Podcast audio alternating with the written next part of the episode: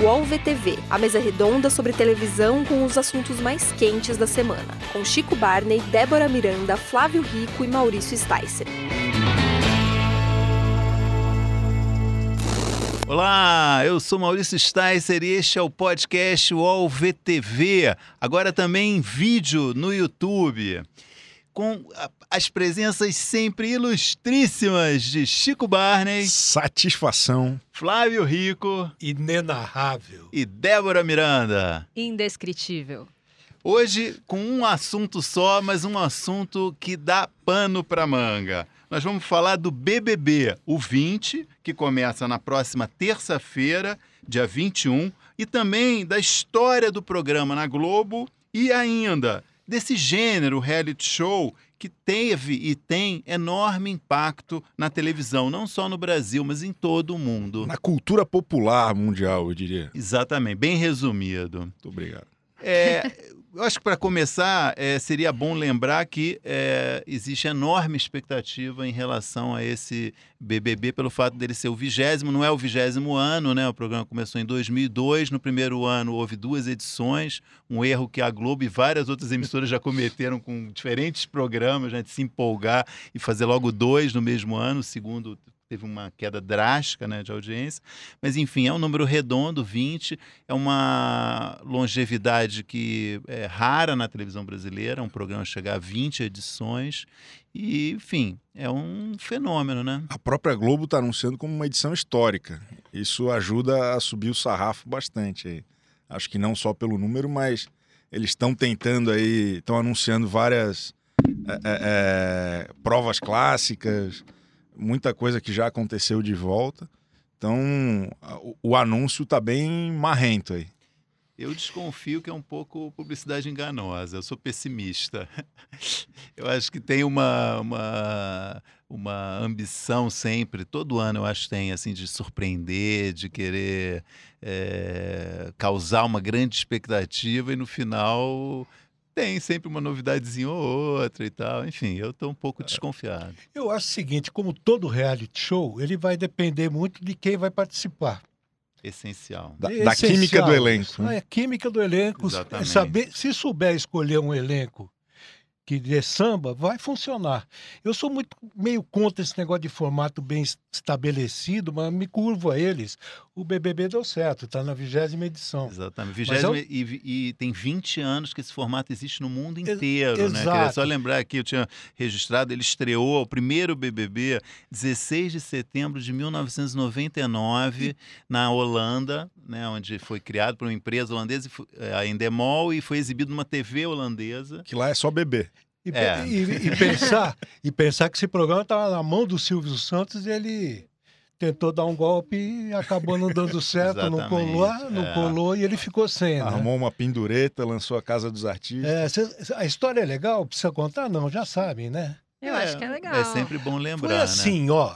Um dia, numa viagem de férias, Zé Roberto Maluf e Alfonso Aurim Zé Roberto. Maluf, só para contextualizar, hoje é o, o, é, o diretor-geral da TV Cultura. E na né, ocasião, vice-presidente do SBT. É. Eles estavam numa viagem de férias, o Alfonso Aurim era o diretor de engenharia.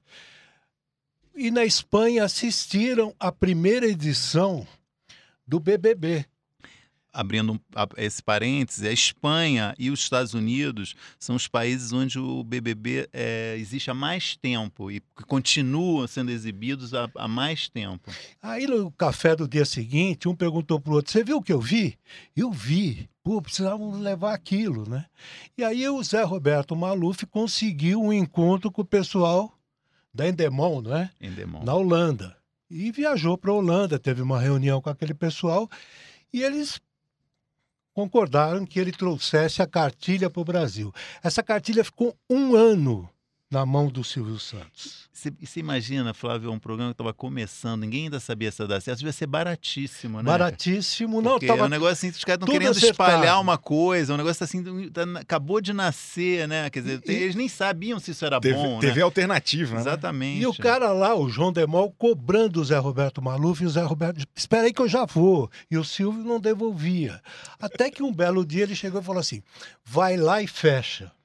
O Zé Roberto Maluf pegou a malinha dele, o avião, tchum, destino Amsterdã. a reunião não foi em Amsterdã, mas foi numa uma cidade próxima. Esperou o João Demol, o João Demol vem vindo na sala de reunião, toca o telefone. Silvio Santos do outro lado da linha. Silvio Santos vem aí. Desiste que eu não vou comprar nada. não, Silvio, eu já tô com caneta na mão. Desiste, dá uma desculpa. Silvio Santos na, na esteira, falando Dá uma desculpa, vem embora porque eu não vou comprar. Zé Roberto deu uma desculpa qualquer, que eu nem sei qual foi, e veio embora para o Brasil. Só que o Silvio tinha copiado a, o programa, né? Chamada Bíblia, né? Que, A Bíblia que é- eles programa. chamam desses programas. E né? aí veio a Casa dos Artistas, que todo mundo conhece, e o que que deu, todo mundo também já sabe, uma briga com a Globo que foi parar na justiça, Que tinha um né? formato inovador do Silvio Santos, que era em vez da votação popular, ele ligava para 20, 20 pessoas ligavam para ele decidir os rumos Não, e programa. foi uma coisa tão maluca, porque eu trabalhava no, no SBT na ocasião, e ele anunciou o programa no fim de um teleton. Assistam amanhã o SBT, que nós teremos uma grande novidade às 9 horas da noite, né? E o Silvio fez tudo numa casa ao lado da casa dele, no Morumbi. Eu posso Essa ca- contar? Eu até queria contar sobre isso, porque eu era repórter na época e eu passei uma semana de plantão na frente Naquela? dessa casa. Exato. Não, e aquela casa tem história, porque aquela casa foi colocada à venda. Aí o Silvio Santos, um dia saindo para trabalhar, o guarda de segurança, o, guarda, o segurança dele veio e falou: O senhor viu, seu Silvio, a casa aí do lado? Tá venda, já tem um, um provável comprador. O Silvio falou: Quem é? Quem é? Otávio Mesquita. Ele falou: ah, então pega o telefone da imobiliária que eu preciso ligar lá e comprou a casa. Você já imaginou ter o Otávio Mesquita como vizinho? Aí também, né?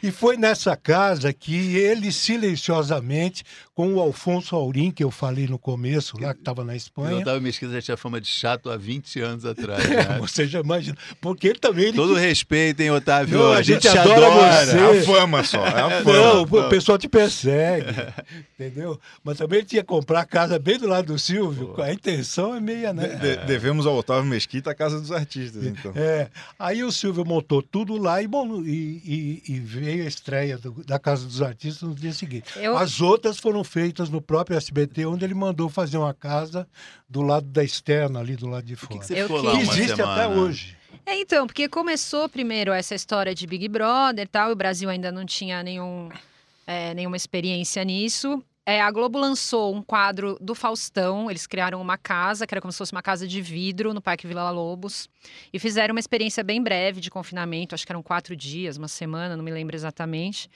E aí, antes deles colocarem as pessoas lá dentro, eles levaram a imprensa e meio explicaram como era, e todo mundo ah, aquele estranhamento. A gente não tinha essa noção. Hoje, pra gente, parece muito comum, né? Confinamento. Aprende as pessoas lá dentro de casa. Ninguém sabia. Mas tem papel higiênico, mas tem comida, mas tem onde dorme, o que que faz, não pode falar com ninguém, enfim. Eu lembro que surgiram várias questões a esse respeito, porque a gente não entendia exatamente qual era o conceito de manter pessoas confinadas dentro de uma casa. E isso foi um quadro do Faustão é, em é, 2000. Pelo que eu Isso, pesquisei, acho que isso. chamava Sufoco. Eu não me lembrava Foi, disso. é acho mesmo, que era esse isso. mesmo. Foi a primeira experiência, assim. E aí saiu que a Globo ia lançar o Big Brother, tá? O formato holandês já estava sendo comentado. E aí, um dia do além, apareceu Casa dos Artistas. E foi um negócio, assim, tinha aquele elenco, como você já falou, né? O elenco que era uma... Pitoresco aquele. Não, era uma né? mistura de Fascinante. Aí foi um auê, assim, no domingo à noite, e no dia seguinte a gente tava no jornal, a equipe inteira atrás, on- onde é, que que né? A Fabiola Hypert, que trabalhava comigo, tinha uma fonte que falou pra ela: não, parece que é na casa do lado do Silvio, da onde o Silvio mora. A gente desacreditou, mas tá bom, vamos ver. Alugamos um helicóptero e sobrevoamos a casa. Quando a gente sobrevoou a casa, eles acharam que era alguma coisa do SBT e tal, todo mundo na piscina, é, acenando e tal. Tem todas as fotos Essa da, foto é clássica. não, da galera acenando assim. E aí era Pagou isso. a viagem do helicóptero, né? O gasto com o helicóptero, né? Pô, Investimento. e aí era isso. Ninguém sabia mais como eles vivem, o que eles comem. como- Então era isso. A gente fazia plantão o tempo inteiro lá na frente da casa. Silvio saía de manhã para trabalhar. Bom dia, bom dia. Silvio voltava de tarde para casa dele. Bom dia, bom dia. Coisa- E a gente 24 horas lá na frente. E, E- eram uns relatos assim, tipo, sei lá, chegou um motoboy. chegou uma pizza. Tempo tipo, todo, né? É, era, era bizarro e todo mundo desacreditando. Mas como assim, vizinho, a casa do Silvio? Não, e os vizinhos da rua também adorando aquilo, né? Tem uma coisa né? interessante dessa, dessa apropriação que o Silvio fez, que aparece claramente quando tem a ação judicial da Globo, né, é. contra a, o SBT. Que tirou do ar o programa alguns tirou, dias. Tirou e voltou, mas é. foi um processo longo, demorou muitos anos, e, e até que a Globo ganhou na, na última instância, que era o, o argumento do Silvio que ele não estava copiando uma coisa que existia. Que ele estava querendo dizer o seguinte: quem, quem, que ideia é, é essa que eu não posso botar um monte de gente dentro de uma casa fechada e filmar? Isso não, isso não tem. Ele tentou argumentar que isso era uma ideia universal, que qualquer pessoa poderia ter, é, é. né? Apenas e, ninguém tinha tido. É, enfim, ele, eu acho que foi isso que, que levou, de certa forma, ele a achar que poderia é, é ignorar tinha, e não tinha, pagar os direitos. E ele tinha um certo hábito de viajar para os Estados Unidos sempre e assistir algumas coisas lá Zapiar, e trazer para né? cá, né? Desse e, mesmo jeito. E né? não dava bode. Aliás, sobre o destino da casa, seria conveniente informar que após o, a Casa dos Artistas, a casa precisou ser reformada, porque, né? E aí o Silvio chamou um arquiteto que eu encontrei lá no SBT, um cara que sempre fazia serviço para ele, foi o decorador da Casa dos Artistas. E ele apresentou o projeto para o Silvio e eu encontrei com esse cara logo após essa reunião num almoço ali, né? Eu falei, pô, você está chateado? O que, que aconteceu? Ele falou, ah, tive uma reunião com o Silvio tão desagradável. Eu falei, mas o que aconteceu? Não, aconteceu que eu apresentei o, o, orçamento, ele me fez abaixar. Mesmo assim, ele chegou e falou assim: você tá louco, eu tô duro, eu não consigo fazer isso. Ele estava duro, entendeu? Silvio, coitado. Depois ele né? entrou de sócio no cara, o que tinha de compra. E hoje essa casa serve de escritório para Iris Abravanel e seu grupo de autores para escrever novelas ah, do SBT. Novelas. A magia Bom, continua acontecendo. Exato. Só lembrando que o, é, esse programa que o Silvio disse que qualquer um podia fazer igual, que não precisava pagar direito, ele foi é, já feito, produzido em 60 países diferentes. E em 2019 é, foi produzido para mostrar a permanência. Ah, não, que só tem no Brasil. Em 18 mercados é, de televisão diferentes fizeram BBB, BB, né, em 2019. e uma coisa que aconteceu bastante, na a Inglaterra, não sei se foi a primeira, mas onde fez muito sucesso, que é a versão do BB com celebridades, que nunca foi experimentada no Brasil e que é também deu uma, uma sobrevida ao formato em, em, muitos lugares. Na Inglaterra e nos Estados Unidos eles fazem bastante. Tem uma. Mas tem bebê nos Estados Unidos com celebridade também? Tem? Tem. Ah, tem. Era... E, e, e, e, tem um negócio que aqui alguns anos começou, mas lá fora já é muito forte há algum tempo, que é essa cultura de pessoas que vivem de reality show em reality show. Né? O, o campeão é. da dança ah, das sim. estrelas. Ah. Que a vai Fazenda pro... faz um pouco isso. Isso, né? acho que a Record criou é. muito esse mercado de é, celebridades de reality show. de né? reality show, né? E, e, e o, o, BBB, eu acho, a história dele, o, o porquê dele dar certo, é que em televisão qualquer história que você conte, ela sempre vai dar certo. Pode ser em novela, como todo mundo adora novela porque ela conta uma história. No jornalismo, você contando uma história, você vai ter mais audiência. Isso é provado nos telejornais. E no BBB, nesse reality de confinamento, os participantes viram personagens, aquele cara que todo dia passa a frequentar a casa do Total. telespectador. Mas você acha que, eu acho que essa questão, por que, que esse programa existe há 20 anos? Você acha que é porque, só porque ele foi o primeiro? Ou tem alguma coisa nesse período? Já tentaram outros tipos de reality Mas de é, aquele, é aquele né? negócio de três meses, um cara convivendo com ele, com o telespectador convivendo com e a vida deles, com a história deles. Eu acho que é o formato mais básico. É, Mas é, é. Ele, ele tem menos, ele precisa de menos contexto para tu entender. Não, é, a, são 20 a, caras dentro de uma casa interagindo. Ponto. E além é, da história de, de cada um. E, aí, e, a partir daí todos tiveram que criar um monte de outras coisas ah, Agora, além disso, você tem que cuidar da é, cabra. Além é, disso, você tem que ir com a sua esposa. Não, e além disso, tem competição, tem distribuição de prêmio, tem, quer dizer, tem aquelas coisas que vão chamando a atenção. Exatamente. Mas eu acho que tem um público rotativo, assim, né? Assim, tem pessoas que começaram muito fanáticas e depois desistiram. Tem pessoas que não acompanharam e depois começaram. Tem pessoas que se dispersaram ali no meio e voltaram. Eu acho que As, já, já teve um período também de todo mundo dar uma enjoada ali no meio em algum momento e depois voltar. Eu acho que depende e... um pouco também do, dos participantes ali. Eu, Se eu você que... tem uma identificação ou não, você fica. A entrada das redes sociais, né? Mudou que é um ponto de. Foi. Acho que o BBB 10 é um turning point na história do BBB, Demais. né? Demais. Acho que é o momento que se saltou é um de comunidade do Orkut para um negócio assim inter é, foi, comunicante. Acho que foi né? o primeiro fandom, fã-clube ativo. Né? O Dourado, foi que foi o campeão. Do, é. a, a, máfia Canarinho. O, o, dedo cai, mas o Dourado não sai, era o é. bordão deles. É, é, um negócio que desenvolvimento de programa de computador para votar, ali né? Mudou totalmente. não falava, acho que ainda robô naquela época, né? Acho que não, era... acho que não. É, mas, enfim, é um, é um negócio. E falando, isso tem muito a ver com o que você está dizendo. Tem um, acho que ele tem um, marca um rejuvenescimento do público, também. né? Exatamente. E acho é. que o, o, próprio. E uma nova perfil, forma de discutir também o, o próprio programa. perfil do, dos participantes mudou muito também.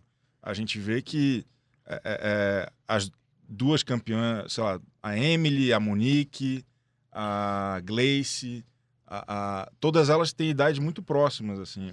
Elas são muito parecidas. Pós-adolescentes ali, né? Elas são muito parecidas com o público que eu acho que, que vota hoje. E que é a garotada mesmo que fica o dia inteiro na internet conversando sobre isso, xingando os inimigos ali dela no, delas no programa. Mas não tinha uma, até uma determinada uh, uh, até uma determinada edição que só homem ganhava, depois as mulheres começaram a ganhar. É, Sim, é. tem isso total também, isso. Né? Acho que a é. primeira vencedora foi a Maria Melilo. Não, não, não, não. Não, não, não, não, foi a Cida antes. Mas Olha, mas foi uma das primeiras. Eu queria propor um assunto, mas que é a gente que é fundamental também. Eu acho que é uma marca do BBB brasileiro, que é o apresentador. Mas acho que antes de entrar, vamos fazer aqui uma pausa que os nossos anunciantes clamam por é, aparecer aqui. Esse é um programa também com seus patrocinadores. Gancho, né? é o gancho. E... Nossos comerciais. Uma pausa aqui, por favor. UOL VTV volta já. Os podcasts do UOL estão disponíveis em todas as plataformas. Você pode ver a lista desses programas em uol.com.br/podcasts.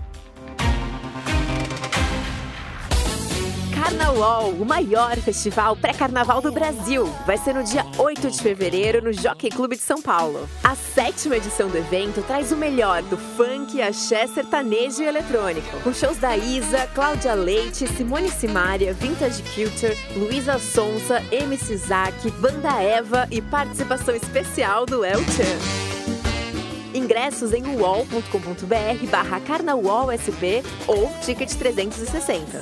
Bom, eu, eu acho que tem uma questão fundamental, então, para retomar, é, que é a figura, é, eu diria, do Bial né, na história do BBB. Né? Eu acho que ele deu uma cara para esse tipo de programa. Assim, eu, enfim, eu já vi, eu nunca acompanhei diariamente em, em, outros países, mas já vi muitas edições. Primeiro, tem lugares que nem tem essa presença tão marcante, né? E quando tem apresentadores, não tem esse perfil, o perfil que o Bial imprimiu ao programa, né? É um negócio muito forte, né?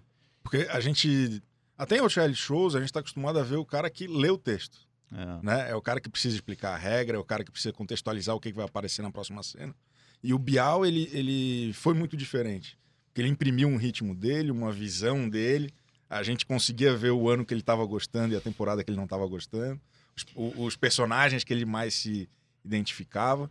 Então, acho que o, o, o Bial foi muito diferente nesse sentido e, transformou o BBB. Acho que ele foi fundamental. E porque ele foi uma novidade. O Bial era um jornalista. Exatamente. Até então, correspondente internacional, etc. e tal. A passagem dele para o entretenimento Exatamente. se deu no Nesse... BBB. E eu, enfim, eu acho que ele apanhou muito é, ao fazer essa transição não só por, por ir para o entretenimento, como por ir para o BBB, que era considerado né, um lixo, né, um negócio... Era, era a época da, da sociedade contra a baixaria na TV. Exatamente. Ratinho, João Kleber e BBB, era tudo o mesmo, mesmo e balaio para galera. E ele se esforçou muito, eu acho, em provar que o programa tinha algum tinha valor, tinha... Ele é... defendia muito, assim, é... eu entrevistei ele algumas vezes... E ele defendia muito o programa, ele, é. ele assistia assim, 24 horas Exato. o tempo todo. Assim, teve aquele, aquele começo com a Marisa Hort, né? A primeira que... eliminada do BBB. a primeira eliminada foi a Marisa Hort, que naquela época tinha muito aquele eu acho que era uma coisa muito difícil para o apresentador, que era você conseguir não passar nenhuma informação externa para dentro, você ter esse filtro, né? Que de começo era um controle muito grande que ele tinha que ter com ele mesmo, assim. Perfeito. E a Marisa Hort cometeu alguns erros até com relação a isso, enfim, não deu certo e ele ficou com aquela batata quente nas mãos sozinho. Então eu acho que foi um- uma coisa que ele foi desenvolvendo é, primeiro esse protocolo ali de como, como seguir as regras do jogo e depois uma linguagem muito dele, assim, É. os textos que ele escrevia, é, a- as pensatas que ele fazia, as reflexões, que também viraram uma coisa Ele que as pessoas é, esperavam. ele Por mais que às vezes pessoal. ridicularizassem, assim, tinha muita piada a respeito disso, né? É, mas ele trazia muita emoção. Ele ele bancou, né, o foi. Ele bancou exato. Eu É, acho que foi muito E ele isso. colocava uma, a moral do BBB, né? É. Tipo, eu lembro no Dourado contra o. O cara que era o inimigo dele, o Jimmy. Jimmy. Que. É. Não, não aí, lembro. já, não. aí já existe Mas ele, ele fez né? um curvar para o outro, É. é, é mostrar o Putz, respeito. Não, ele fazia uma reflexão grande a respeito é, do comportamento que as pessoas tinham ali dentro e do. Eu Acho que tem um pouco da ética ali do, do confinamento Da e do ética. lidar um com o Exato, outro, assim. exato. Mas como eu também acho que foi muito feliz a saída do Bial e a entrada do, do, do, do, do Thiago Leifert, Leifert. que também era jornalista, também é um cara super preparado, um cara que fala vários idiomas, E- e é deve ter... É uma sabe? visão totalmente diferente de mundo, até. é Exatamente. muito e é um cara que eu sei, quando ele tra- faz o Big Brother, ele passa 24 horas ligado no Big E com a Brother. dura missão realmente de substituir o Bial, né? Que não- Bial, que não foi uma tornou- tarefa, foi uma batata né? quente. O Bial foram 16, né? Ou 17. O, A- Acho que o último foi o 16 dele. é, o 17 é, o Leifert já fez três, né? Já, 17, 18, esse é o 19. quarto. É, então, foram 16 edições. E, e Bial, botou a né? assinatura dele. Quer Exato, dizer, ele não é, fez igual é. o Bial. É, ele não ele, quis simplesmente. é. Sabe, eu acho que é, é uma qualidade que Deu tem que uma ser cara. Ele foi o primeiro ano ele foi muito bem, eu acho. Né? acho que Foi um ele- ano muito difícil É. com o doutor Marcos Harper e- Exatamente. e Emily. Acho que ele mandou bem. Segundo ele foi mais relaxado, né? Se divertiu, que era, foi um dos melhores BBBs, né? Que teve. Mas esse, no, no- acho no, no, na 19 edição, eu acho que ele tava, não estava bem, assim. Não foi Mas um... E acho que um o programa não colaborou. Eu É, acho que Foi aí tudo depende. muito ruim. Sabe, o BBB depende de participante. Também, Os caras não respondem. Até para quem está conduzindo o programa, deve ser uma tarefa bem complicada. Total. E acho que é interessante a forma como ele se coloca quase como um igual, às vezes, assim. Acho que talvez por ser mais é, novo, é. por ser mais da internet. É, O, o Bial tinha aquela coisa de ô doutrina, o, o, o- o cara que coloca O moral. oráculo ali, né? E ele não, ele é o cara que tem as Mas mesmas dúvidas, tá? Exato. Ele veio do esporte, eu acho, com esse. Muito. Eu acho que já tinha uma expectativa disso também, dele se Mas no- identificar no com o pessoal esporte mais é jovem, povo de redes sociais e tudo que ele isso. já foi uma figura renovadora. Sim. Quando É. ele foi pro esporte, ele mudou Total. a cara do esporte do, do Globo Esporte, Ah. entendeu? E é a mesma coisa que ele fez no, no- no BBB, e eu acho que ele tá bem pra caramba. Vem cá, vamos ouvir o que, que os internautas eh, mandaram nas perguntas no Instagram UOL TV Famosos sobre o programa? Vamos lá. É, Primeira pergunta. Francis. Bom, tá escrito Francisca Alves Santos. Não sei se é um Francisco Alves emendado. Desculpa se eu errei. É, Será que vai ser aquela repetição de participantes não fazer nada e ganhar o prêmio? A pergunta fa- faz menção a um clássico do BBB, que é a planta, né?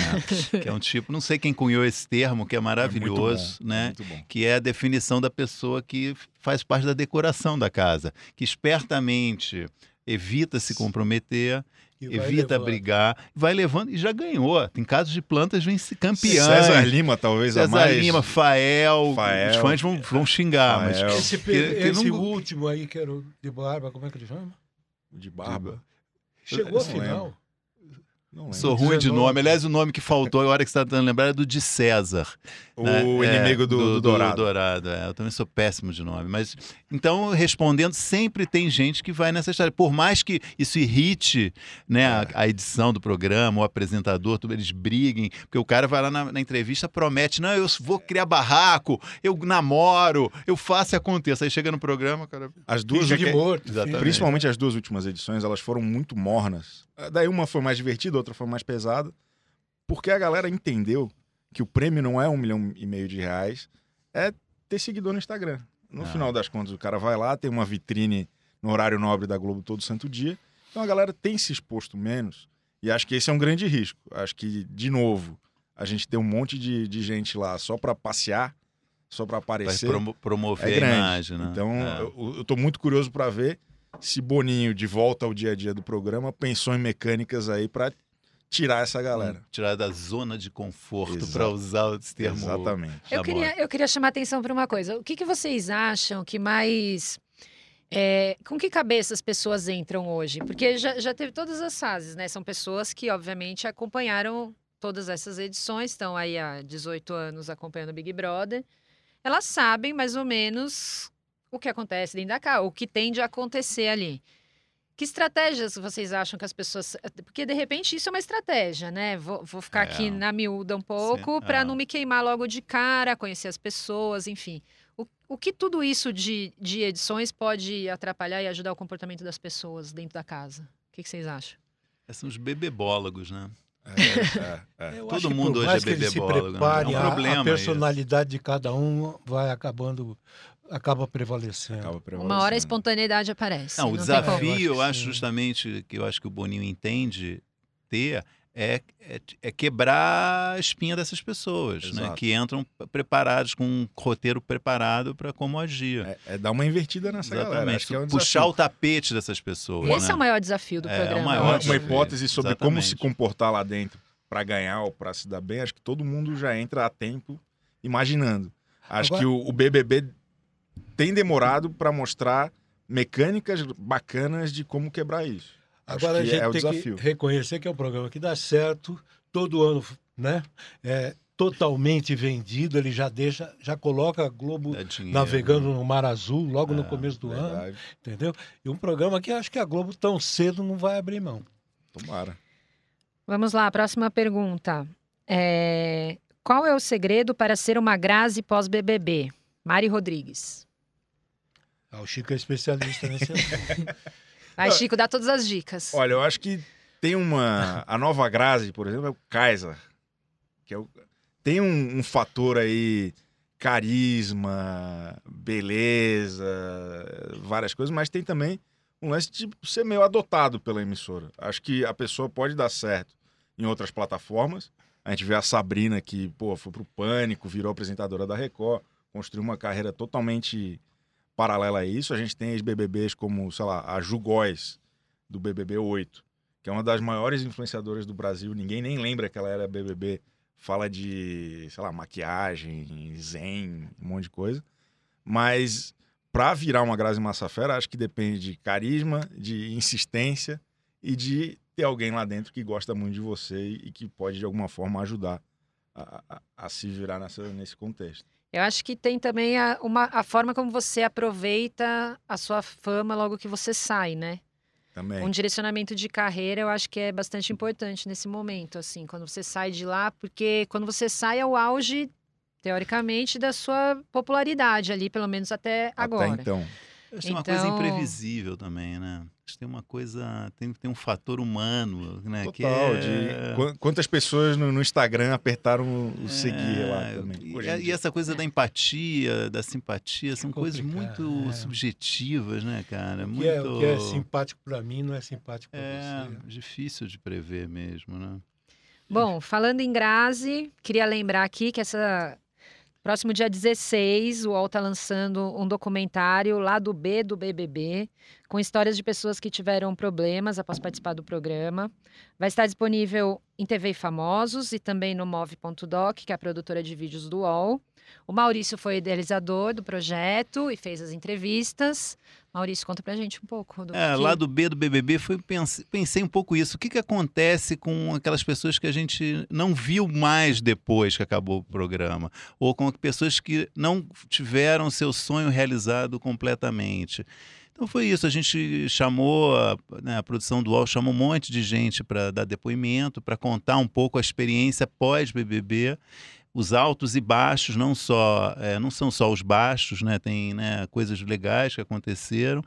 E é, é interessante de ver, assim, alguns tiveram problemas sérios, né? Diferentes tipos de problemas, problemas de saúde, o problema judicial, o problema de trabalho, profissionais.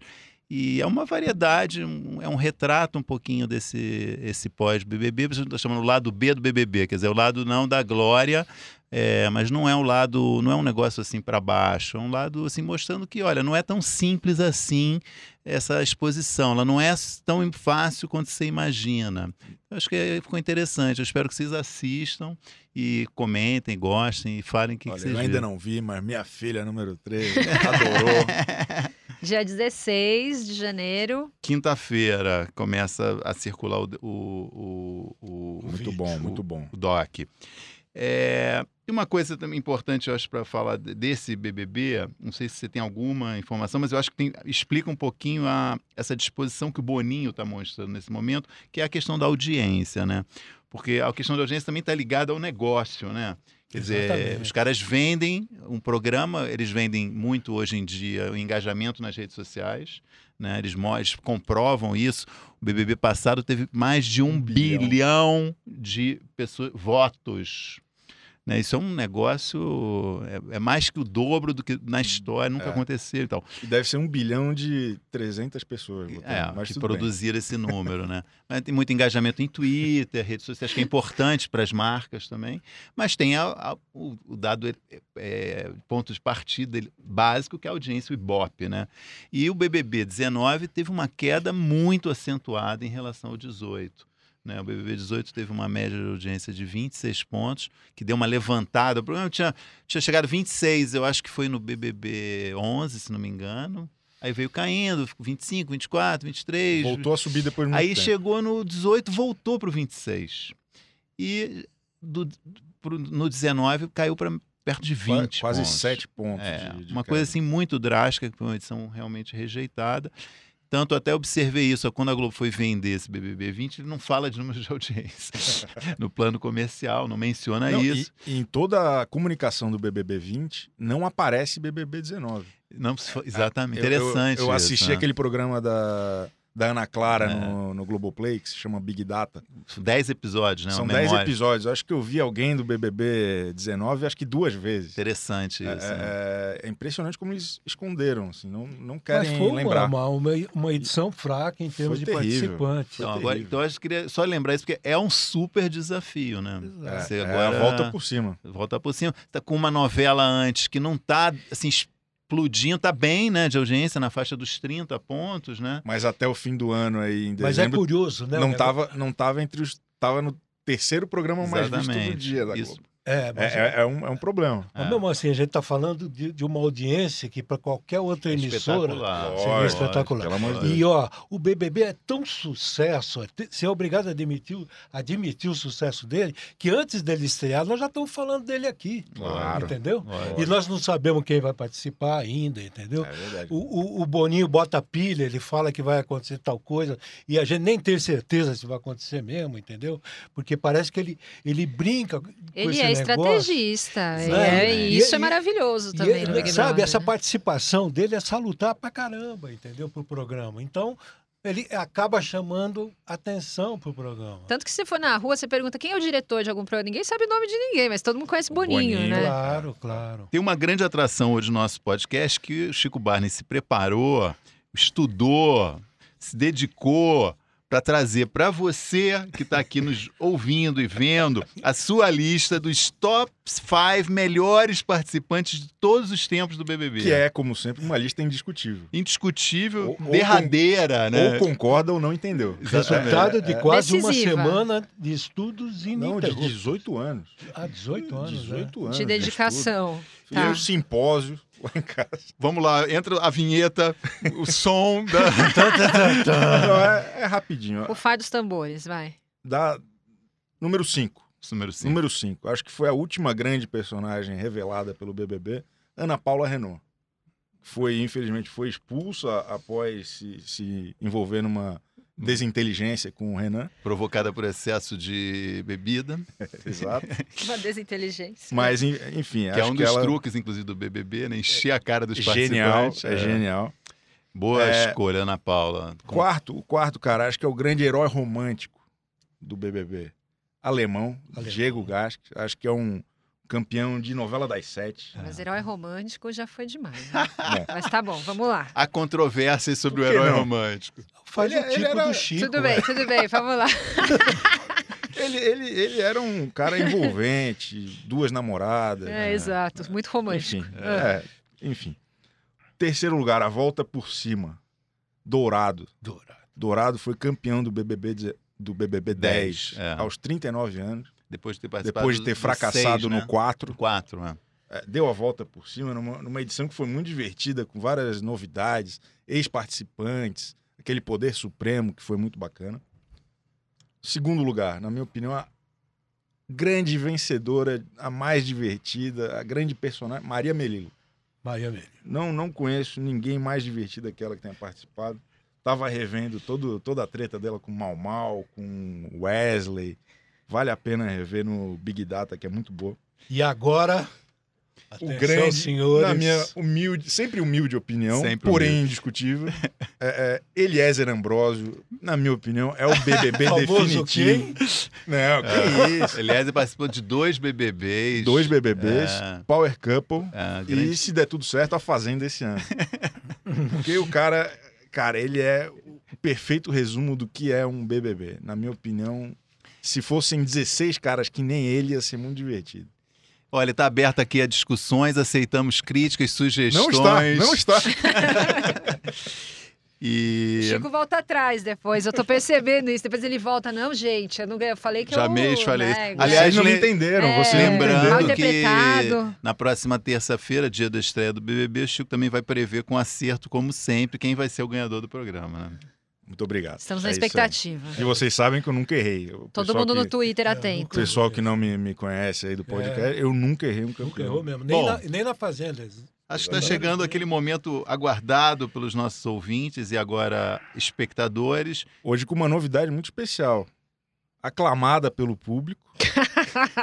Débora participará Exato. da nossa sessão. Ah, sim, bem, lógico. Aclamada demais. Muito pedi ah, depois de muitos pedidos, né? É, vamos ouvir é, a opinião dos nossos é, aqui podcasters sobre os melhores e piores da semana.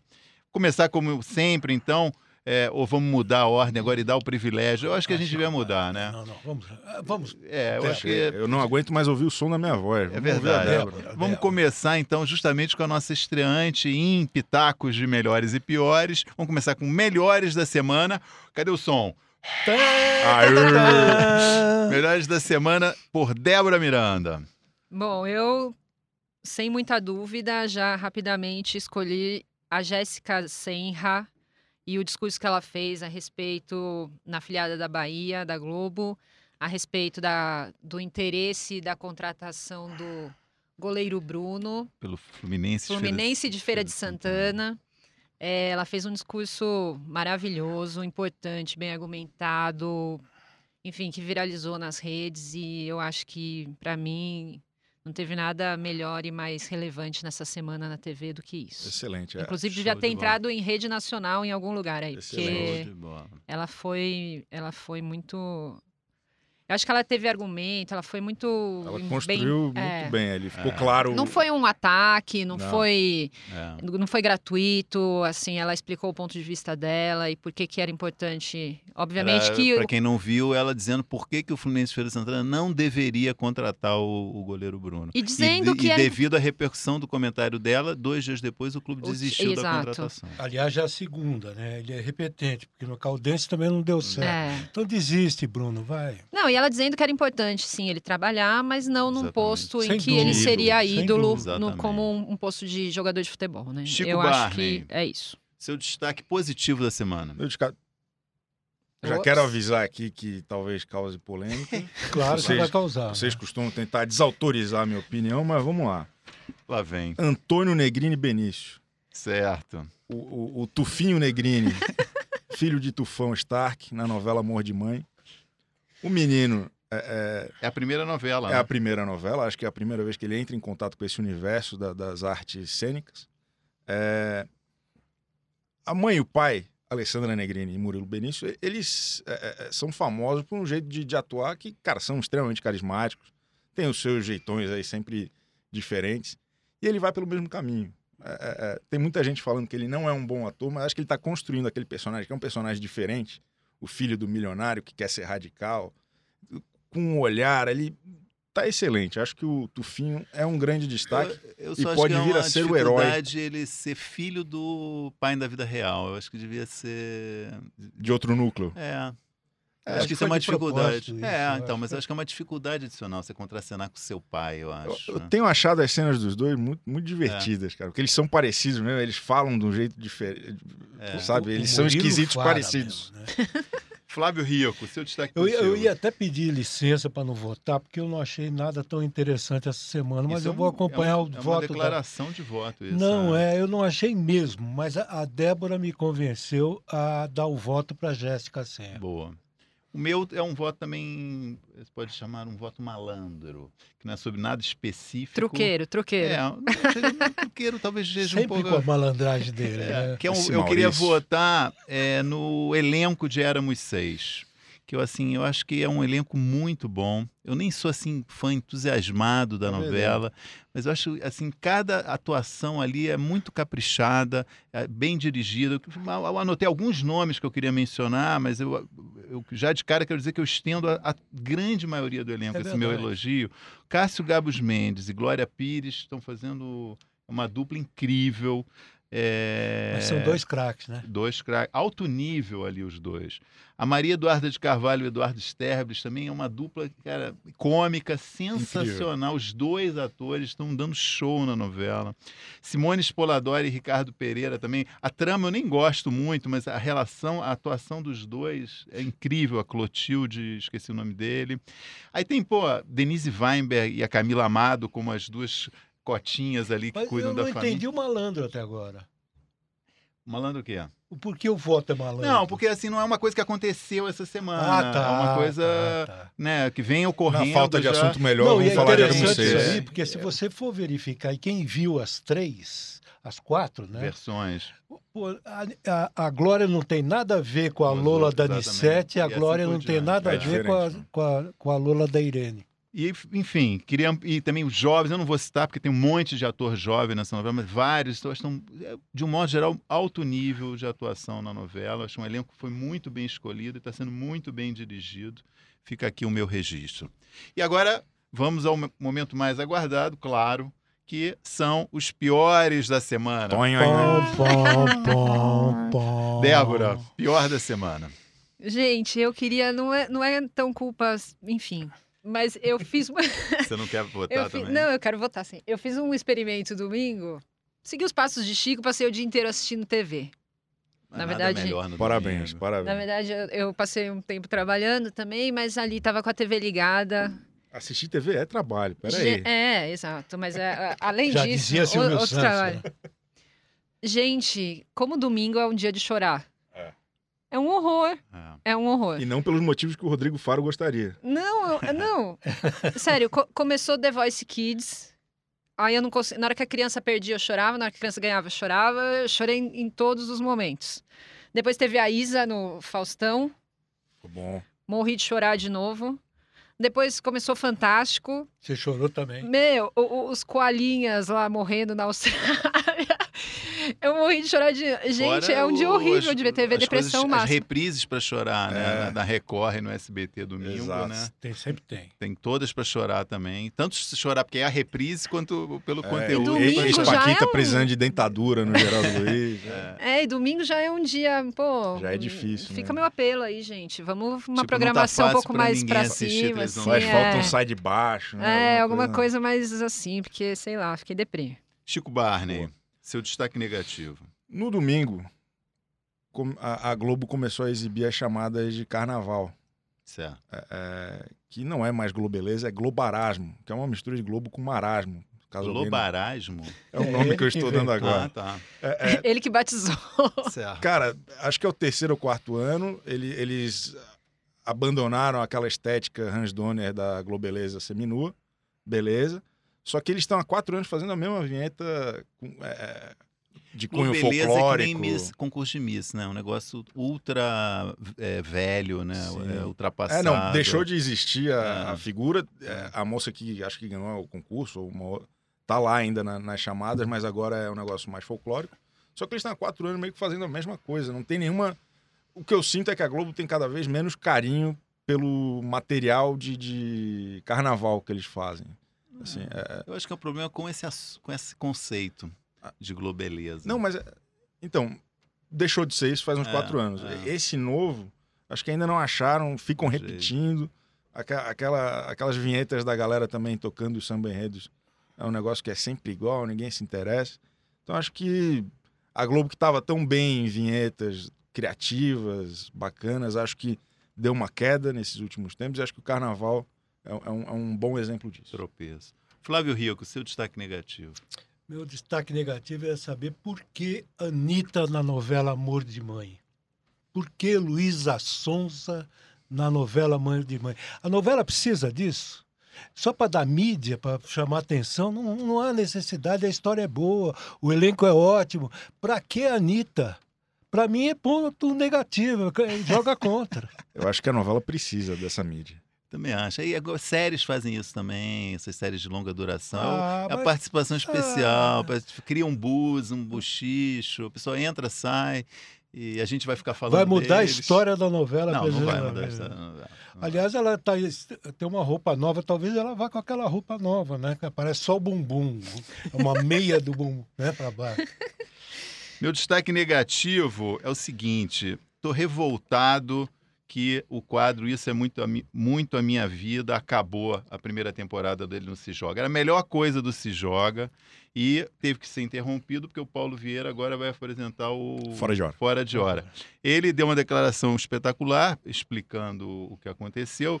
Ele ontem, segunda-feira no Se Joga, ele falou assim: "Eu vim para a Globo ser o Thiago Leifert preto" só saio daqui quando eu cumprir o meu objetivo. Ou seja, apresentar quatro programas no ano, participar de quatro programas no ano. Ele conseguiu três até agora, né? Ele foi Zorra, é, o Se Joga e agora vai pro, pro Fora de Hora. Agora, eu acho que ele tem que superar o Life, ele tem que Também ser acho. simultaneamente, não, é, não só Exato. fazer quatro programas, tem que ficar ao mesmo tempo. Acho muita folga do cara, fica aqui o meu protesto, parar para fazer outro programa. Tinha que continuar fazendo o, isso é muito a minha vida. Agora no Se Joga vai ser só spoiler de novela, porque não tem mais o que é. mostrar.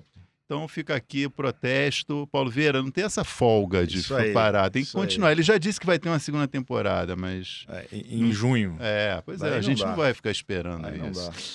Bom, a gente tá tem, bravo hoje. Tem um momento. É, tem, muito bravo. Tem tempo para efeméride?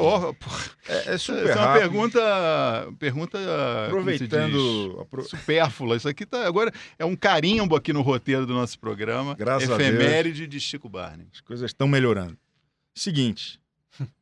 é, já, já que o tema foi BBB, eu fui mexer aqui no, nos meus arquivos de. Seus compêndios. Nos meus compêndios, na, na Barça que eu, que eu montei de BBB. O BBB 20 vai ser o sexto, a sexta edição em que nenhum participante posará pelado. Desde 2014, graças à crise da, da, da publicação de revistas, a Playboy acabou, a Sexy não, não, não tem muito dinheiro. É, desde 2014, nenhum integrante posa nu. Era, era uma tradição, as pessoas normalmente falavam, acho que até numa edição retrasada, alguém falou: ah, quero sair daqui, posar pelada e posar no paparazzo. Nenhum... Quem foi a última a posar pelada? Foi Clara Aguiar, do BBB 14. Antes dela, ela posou na Sex. Antes dela, tivemos a Vanessa, campeã, que posou para Playboy, e a Amanda Gontijo, que posou para Playboy. E foram as duas primeiras que venderam menos de 100 mil cópias de suas edições dada aí então a explicação de por que acabou. Importantíssimo essa. E Chico sabia tudo isso de cabeça, quero dizer. Não, eu quero dizer que ele tem essas revistas, né? é, né? Lógico. O, o, o, eu recebia das editoras. Ele, ele, vai nas sessões de autógrafo, agora tá chateado recebia, que não tem mais. Eu recebi essas revistas da editora, infelizmente esse mundo não existe mais. E eu acho que com isso a gente está chegando ao fim do podcast o VTV. É, não tinha como terminar, né? Não, não tinha. Depois disso. Queria agradecer... Assim como a Playboy chegamos ao fim. Queria agradecer muito aqui quem nos ouviu, quem nos assistiu. Compartilhem, comentem, critiquem. E é isso. Até semana que vem. Obrigado. O AlvTV tem apresentação de Chico Barney, Débora Miranda, Flávio Rico e Maurício Sticer, edição de áudio de Amer Menegassi e coordenação de Débora Miranda e Juliana Carpanês.